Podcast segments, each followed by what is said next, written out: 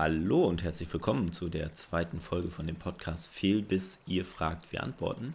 Ich bin Paul Lahmann von deineangelwelt.de und beantworte hier eure Fragen rund ums Thema Angeln. Ich würde mich natürlich freuen, wenn du mir per E-Mail ebenfalls deine Fragen stellst. Einfach eine Mail an kontakt@deine-angelwelt.de und dann einfach beim nächsten Mal nochmal reinhören und vielleicht habe ich dann deine Frage schon beantwortet. Jetzt geht es erstmal mit der zweiten Folge los. Ja, und die erste Frage kommt von Tobias. Wenn es um Angelknoten geht, bin ich richtig mies. Das habe ich neulich gemerkt, als ein alter Hase mal kurz mein Hakenvorfach gekürzt und eine neue Schlaufe dran geknotet hat. Ich hätte es nie geschafft, einen solchen Knoten zu machen. Deshalb möchte ich dringend ein paar Knoten lernen. Ich habe da mal was von Knotenkunde gehört. Könnt ihr mir weiterhelfen? Ja, Tobias, vielen Dank für deine Frage. Wir können dir sicherlich weiterhelfen und als Angler musst du auf jeden Fall immer mehrere Knoten beherrschen. Natürlich kommt es dann auch immer auf den Zielfisch drauf an, ähm, mit welcher Angelmethode du angelst und welche Schnur du da verwendest. Sehr wichtig ist natürlich der Schlaufenknoten, um Vorfächer selbst zu binden und auch diese kürzen zu können. Dann gibt es noch den Paloma-Knoten, der auch sehr wichtig ist, vor allem wenn du jetzt mit geflochtenen oder Hybridschnüren ähm, angelst. Bei diesen Schnüren können halt so Standardknoten schnell versagen und auch so durchflutschen. Das ist dann äh, nicht so schön.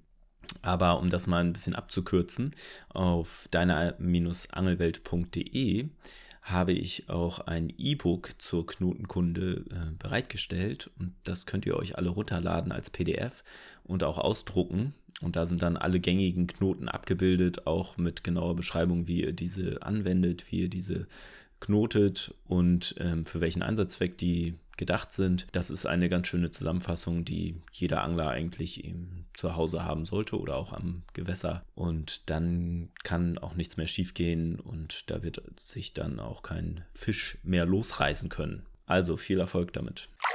Die zweite Frage kommt von Dirk. Bei uns in der Nähe ist ein Forellenteich, an dem man auch richtig kapitale Forellen fangen kann. Allerdings bin ich noch nie an so einem Forellenpuff gewesen. Deshalb interessiert mich natürlich brennend, mit welchem Köder man dort am besten angeln sollte, damit man am Ende auch richtig gut fängt. Mir wurde gesagt, dass zum Beispiel Powerbait ein richtig guter Forellenköder sein soll. Soll ich den kaufen? Dirk, vielen Dank für deine Frage und ich musste auch gerade ein bisschen schmunzeln, äh, als ich das Wort Forellenpuff gelesen habe. Ähm, ist natürlich immer ein sehr gängiger Begriff dafür.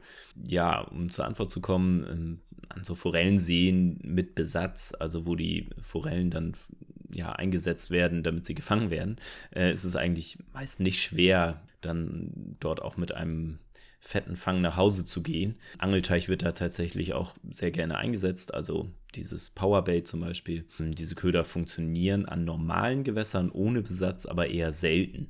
Am Forellenteich kannst du halt auch mit Bienenmaden ähm, gut fangen oder mit allgemein mit Maden, mit Wurm. Was auch sehr gut funktioniert, ist selbstgemachter Angelteich. Als Basis dient da Brot. Genau, oder auch Powerbait funktioniert sehr gut, kostet aber entsprechend viel Geld. Und noch ein Wort zu den Bienenmaden, die heißen nämlich in Wirklichkeit Wachsmottenlarven, aber im Angelladen bekommt ihr sie auf jeden Fall nur in, unter dem Begriff Bienenmade. Ähm, aber wie gesagt, Wachsmottenlarve wäre der richtige Begriff, äh, aber das nur am Rande. Dirk, viel Erfolg am Forellenteich. Ich hoffe, du kannst mit unseren Tipps etwas anfangen. Wir hatten ja gerade schon das Thema, dass man Angelteig auch selber herstellen kann und damit Forellen fangen kann. Und Randolph hatte nämlich eine ähnliche Frage und darin ging es darum, ob es denn nötig sei, dies immer im Angelladen zu kaufen oder ob man das auch selber machen kann und wenn ja, wie. Wir finden es erstmal eine super Idee, dass man auf die Idee kommt, halt Angelteich selber herzustellen und auch nicht unnötig Geld dafür auszugeben. Brot eignet sich dann nämlich sehr gut für, kann man schnell vorsichtig einweichen, nicht zu viel Wasser dafür benutzen und je frischer das Brot ist, brauchst du auch weniger Wasser. Und wenn du ganz frische, frisches Brot nimmst, dann brauchst du gar kein Wasser. Dann kannst du einfach äh, kleine Kügelchen formen und die am Haken montieren. Und diesen Grundteig, den kannst du halt mit Lockstoffen wie Vanillearoma ergänzen. Und dann ist das ein wunderbarer Köder für Forellen, für Karpfen. Genau. Einfach mal ein bisschen ausprobieren, eigene Erfahrungen machen, verschiedene Lockstoffe ausprobieren und dann wird das schon absoluten Erfolg bringen. Die nächste Frage kommt von Florian. Ich habe bisher nur mit der Pose geangelt und war auch schon erfolgreich. Habt ihr noch Tipps, die man sonst nicht so im Internet lesen kann? Florian, vielen Dank für deine Frage es gibt sicherlich nicht mehr die größten Geheimnisse, die wir dir hier offenbaren können bezüglich äh, des Angelns mit der Pose. Ich würde das jetzt einfach noch mal ein bisschen erklären, ähm, weil es einfach viele verschiedene Posenmontagen gibt. Nicht unendlich viele, aber einige. Es kommt immer darauf an, an welcher Gewässerregion du angelst. Ähm, ob du jetzt am Gewässergrund angelst oder ein bisschen darüber oder im Mittelwasser oder sogar an der Wasseroberfläche. Und dementsprechend wählst du dann auch deine Pose aus.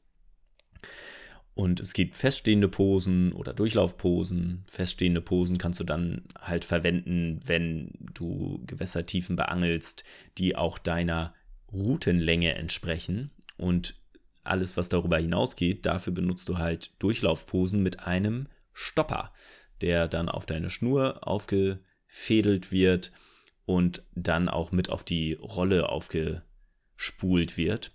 Und damit kannst du dann halt auch ähm, Gewässertiefen von ab drei Meter zum Beispiel ähm, beangeln.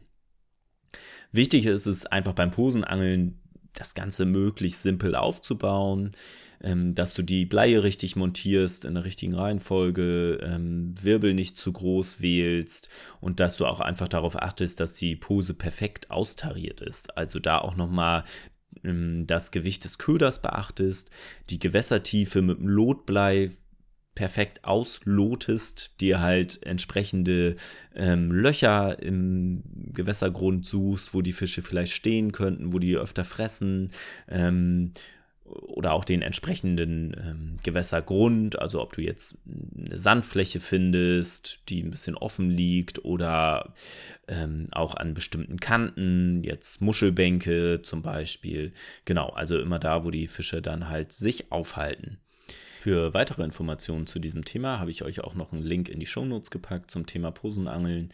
Ähm, in dem Artikel gibt es dann auch noch viele Grafiken und Bilder, die euch das nochmal ein bisschen besser erklären und weiterführende Links dazu. Einfach in den Shownotes nach diesem Posenangeln-Link schauen. Viel Erfolg! Die nächste Frage kommt von Jochen. Bisher habe ich beim Angeln immer mit Billigrouten gefischt. Doch jetzt möchte ich mir mal eine Angelroute aus Carbon kaufen. Würdest du dies empfehlen und welche Route würdest du kaufen? Jochen, auch dir vielen Dank für deine Frage. Ähm, ja, gar nicht so leicht, weil viele Angelrouten aus Glasfaser sind halt wirklich günstig und haben trotzdem irgendwie eine gute Qualität. Carbonrouten oder Carbon an sich hat wirklich eine hohe Festigkeit, ein niedriges Gewicht. Ähm, also viele Vorteile sind allerdings nicht ganz so günstig. Oft werden Angelrouten auch hergestellt. Da wird dann Carbon mit Glasfaser oder Meshgewebe oder eine Meshwicklung kombiniert. Dadurch wird eine höhere Belastbarkeit einfach erzielt. Welche Route ich dir da jetzt empfehlen kann, ist schwierig. Solltest halt vor allem in erster Linie darauf schauen, auf welche Fische du angeln möchtest, mit welchen Ködern und dann auch deine persönlichen Vorstellungen von so einer Angelroute damit reinbringen. Ich würde dir einfach nur empfehlen, dich im Angelladen da vernünftig beraten zu lassen, aber am Ende auch wirklich auf Qualität zu setzen. Gute Blanks und guten Ring Routenringe sind wirklich Pflicht. Und ähm, ja, mit einem namhaften Hersteller machst du da sicherlich auch nichts falsch. Genau, lass dich einfach gut beraten in deinem Angelladen des Vertrauens und dann ähm, kann ich auf jeden Fall so eine Carbon-Route beziehungsweise so ein, ein Mischergebnis auf jeden Fall empfehlen. Marco fragt uns, als Einsteiger habe ich bisher immer nur mit einer Angelroute gefischt. Da ich mehrere Routen besitzen möchte, habe ich mir überlegt, ein Angelrouten-Set zu kaufen. Gerade im Internet findet man mehrere Händler für Angelgeräte, die gleich ganze Sets verkaufen. Ist es eine gute Idee, ein solches Set zu kaufen? Immerhin wären die Routen gegenüber dem Einzelkauf teilweise schon deutlich günstiger. Marco, vielen Dank für deine Frage. Ja, diese Angelrouten-Sets sind wirklich nicht immer das Gelbe vom Ei. Manchmal versuchen da auch die Händler oder Hersteller irgendwelche schwachen Baureihen oder billige Routen zu verscherbeln und das Volk zu bringen, ähm, rauszuhauen. Deswegen solltest du da auf jeden Fall genau hinschauen bei der Wahl dieser Routensets. Und wenn du immer nur die gleiche Zielfischart beangeln möchtest, dann macht es sicherlich auch Sinn, da ganz gleiche Routen und Rollen zu kaufen. Wenn du jetzt verschiedene Zielfische hast, dann solltest du auch wirklich lieber verschiedene Routen dir besorgen, entsprechend diesen Zielfischen halt angepasst und auch der Köderart, der Ködergröße ähm, angepasst. Genau. Und wenn du jetzt meintest, das ist eine Kombination aus Route und Rolle, dann ist das sicherlich für Anfänger auch ganz gut abgestimmt. Erfahrenere Angler sollten aber auf jeden Fall einfach eine Route und eine Rolle einzeln kaufen, aber halt auch trotzdem schauen, dass sie da zueinander passen ähm, und aufeinander abgestimmt sind. Aber diese fertigen Sets, ja, sind tendenziell eher für Anfänger und da sollte man dann schon sich selber dann damit beschäftigen, in Angelladen gehen, sich beraten lassen. Genau, wie bei der Frage eben auch schon. Nick möchte gerne wissen, meine Angelausrüstung soll um einen Angelschirm erweitert werden. Worauf sollte ich beim Kauf achten? Nick, du solltest darauf achten, dass sein Durchmesser auf jeden Fall von diesem Angelschirm ja, mindestens irgendwie 2,50 Meter oder ein bisschen größer sein sollte. Wenn du jetzt, es gibt auch welche mit 2,30 Meter Durchmesser, aber der Preisunterschied zu einem 2,50 Meter äh, Schirm ist relativ gering, deswegen würde ich gleich einen 2,50 Meter Schirm nehmen. Ganz nebenbei nochmal gesagt, das ist immer nur das Bogenmaß und nicht der richtige Durchmesser vom Schirm, aber es wird halt so betitelt. Das Material ist PVC auf jeden Fall super, hält sehr gut dicht, ist belastbar, schützt sehr gut vor Regen. Ähm, du solltest auf jeden Fall schauen, ob du noch einen passenden Überwurst dazu findest, falls der Regen mal wirklich hart von der Seite kommt, ähm, dass du es einfach rüberschmeißen kannst. Genau. Zusätzlich kannst du ihn dann noch mit Imprägnierspray behandeln, damit du da ganz sicher bist. Und ganz wichtig ist, dass du nach dem Angeltrip auch immer ähm, deinen Schirm da gut trocknen lässt, damit der nicht schimmelt, damit er, das Wasser sich nicht irgendwie das Material da beschädigt und dass du dann nicht so lange Freude daran hast. In dem Zusammenhang hat auch Rolf noch gefragt, ob ein Angelschirmständer sinnvoll ist. Und das möchte ich hier gerne noch ergänzen. Das kommt nämlich immer auf den Boden drauf an. Beim weichen Boden kannst du natürlich die Spitze von dem normalen Angelschirm immer ganz einfach so reindrücken. Angelst du eher an Gewässern mit härterem Boden, dann ist so ein Ständer zum Drehen auf jeden Fall sinnvoll, zum Reindrehen in den Boden oder ähm, etwas stabileres, wo du dann mit dem Hammer ihn reinrammen kannst. Auf jeden Fall eine gute Wahl. Sollte man immer vielleicht noch in der Hinterhand haben. Manchmal weiß man ja auch nicht gar nicht, wie dieser Boden da vor Ort dann aussieht. Genau, macht auf jeden Fall Sinn, das dann einfach nochmal mitzukaufen. Sebastian hat uns auch noch eine Frage geschickt. Bei unserem Angelgeschäft kann man so viele verschiedene Angelwürmer kaufen. Welche Würmer fangen denn am besten, insbesondere wenn man Karpfen fangen möchte? Auch an dich, Sebastian, vielen Dank für deine Frage. Ja, typische Angelwürmer im Angelladen sind natürlich Tauwürmer und Rotwürmer. Rotwürmer sind ein bisschen kleiner und auch irgendwie die klassischen Regenwürmer, sag ich mal. Tauwürmer, die sind noch mal ein bisschen dicker. Oft werden sie auch zerteilt, weil sie so, ja, massiv sind und deswegen ähm, reichen auch, reicht auch die Hälfte, wenn man sie an einen Angelhaken ranmacht und außerdem verströmt er dann natürlich noch ein bisschen mehr äh, ja, Duft. Rotwürmer sind auf jeden Fall gut für Karpfen, Schleien, Brassen und Tauwürmer nimmt man eher so für Aale oder Barsche. Rotwürmer werden teilweise auch als Mistwürmer bezeichnet und das stimmt halt nicht so ganz, weil Mistwürmer, die findest du zum Beispiel im Kompost und die sondern nochmal so ein gelbes Sekret ab, was aber auch ganz gut ist, weil das oft die Fische anlockt. Eine super, super, super äh, Kombination habe ich herausgefunden, ist ein Mistwurm mit einer Made. Das klappt sehr gut, wenn du da im Futterkorb auf Brassen angeln möchtest. Absoluter Tipp von mir. Und allgemein kannst du auch wirklich im Garten ganz gut nach Würmern mal suchen, ein bisschen graben. Wie gesagt, im Kompost findest du diese Mistwürmer im Sommer in Scharen, wirklich massenweise. Oder auch in einer warmen Sommernacht kannst du mal auf kurz gemähten Rasen sehr gut Tauwürmer sammeln. Packst du dir eine Stirnlampe auf den Kopf, machst so rotes Pergamentpapier darüber, dann schrecken sie auch nicht sofort zurück, weil wenn du ähm, das normale Licht benutzt, dann ähm, siehst du die Tauwürmer gar nicht mehr, weil die so schnell wieder in, ja, im, im Boden verschwinden. Genau, also so rotes Papier über die Lampe zu machen, macht da Sinn. Und dann kannst du die ganz bequem sammeln und auch ein bisschen hältern mit Zeitungspapier, feuchtem Zeitungspapier. Da fühlen die sich dann pudelwohl.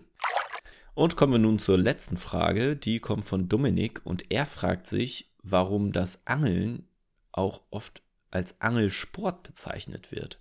Und da fällt die Antwort diesmal ein bisschen länger aus. Ja, unser liebstes Hobby, das Angeln, wird halt auch wirklich häufig als Angelsport bezeichnet. Begriff kommt wohl irgendwie aus den 60er Jahren, als sich das Angeln halt immer mehr zu einer Art Hobby oder Freizeitbeschäftigung entwickelt hat und nicht so mehr unbedingt als überlebenswichtige Form irgendwie der Lebensmittelbeschaffung anzusehen war. Genau. Und dank des damaligen Wirtschaftswunders musste halt auch niemand hungern. Fisch konnte man günstig oder relativ günstig auf dem Markt kaufen. Aber die Angler hat das natürlich nicht davon abgehalten, irgendwie ihre Angelausrüstung äh, weiter einzusetzen. Und ja, viele Leute, die jetzt nicht angeln, können sich halt auch die körperliche Belastung nicht dabei nicht vorstellen, weil im Endeffekt kommt es halt auch ganz auf die Angelmethode an, aber vor allem zum Beispiel das Spinnfischen stellt wirklich eine körperliche Belastung her, die äh, nicht zu unterschätzen ist. Man wirft halt immer wieder diesen Köder aus, holt ihn durch Kurbelbewegung rein mit ähm, Zupfbewegungen in der Route. Das wiederholt man wirklich mehrere hundert Male an einem Tag, also je nachdem, ähm, wie lange man unterwegs ist. Ähm, aber da kann man ja schon wirklich vom Sport sprechen, weil man sich dann auch viel bewegt, unterwegs ist, das Gewässer abläuft ähm, und immer wieder diese, diesen Köder da äh, ins Wasser rauspfeffert. Und ja, gut, aufgrund der Tatsache, dass beim Angeln Fische, also wirklich Lebewesen, gefangen und getötet werden, finden viele Leute halt diesen Begriff Angelsport unpassend, sind einfach der Meinung, man kann diese Tätigkeit halt nicht als Sport bezeichnen. Und ähm, ja, immer mehr Angler vertreten auch diese Ansicht und seit einigen Jahren kann man auch wirklich feststellen, dass dieser Begriff Angelsport auch seltener Verwendung findet ähm, immer mehr Angelvereine und auch Verbände gehen dazu über, das Wort Angelsport aus ihrem Vereinsnamen oder ihrer Vereinsbezeichnung zu streichen. Also wenn es dann da überhaupt auftaucht. Ja, und heutzutage wissen auch die meisten Angler über diese Thematik Bescheid, können mit dem Thema entsprechend gut umgehen. Und ja, dass es sich beim Angelsport um mehr als nur einen Sport handelt, wird den meisten Leuten spätestens halt auch dann klar, wenn sie sich für die Fischerprüfung vorbereiten weil da sind wirklich die Inhalte und Themenbereiche der Prüfung wirklich äußerst umfassend, beschäftigen sich da nicht nur ausschließlich irgendwie mit irgendwelchen Anglerthemen wie Materialkunde, sondern wirklich auch sehr intensiv mit dieser Thematik des Umwelt- und Naturschutzes ähm, oder auch bezüglich des korrekten Verhaltens am Angelgewässer. Und das ähm, findet halt auch bei den Leuten viel Anklang ähm, ja, um Diskussionen zu vermeiden und die Gemüter auch nicht weiterhin hier anzuheizen, wäre es wirklich auch nicht schlecht, wenn wir uns ähm, als, ja, als nicht als Sportangler, sondern eher als Hobbyangler und auch gleichzeitig als Naturschützer und Naturfreunde bezeichnen würde, würden, weil das macht einfach auch viel von diesem Hobby aus. Und in Vereinen wird auch viel dazu angeregt, sich damit zu beschäftigen und da auch mitzuhelfen, Gewässerpflege zu betreiben, sich mit der Natur zu beschäftigen, wie das alles zusammenhängt. Genau, und nicht nur dieses reine Fischen, Angeln und nur diesen Wettkampfcharakter da drin zu sehen. Ja, und das war es auch schon wieder von dieser Folge vom Podcast Fehlbiss. Ihr fragt, wir antworten. Natürlich würde ich mich freuen, wenn ihr die Folge teilt und euren Freunden von diesem neuen Podcast erzählt. Bin auch sehr an eurem Feedback interessiert. Dieses könnt ihr mir ebenfalls halt über die genannte E-Mail-Adresse zukommen lassen: kontakt deine-angelwelt.de. Und das war's dann erstmal wieder von mir. Danke und bis bald.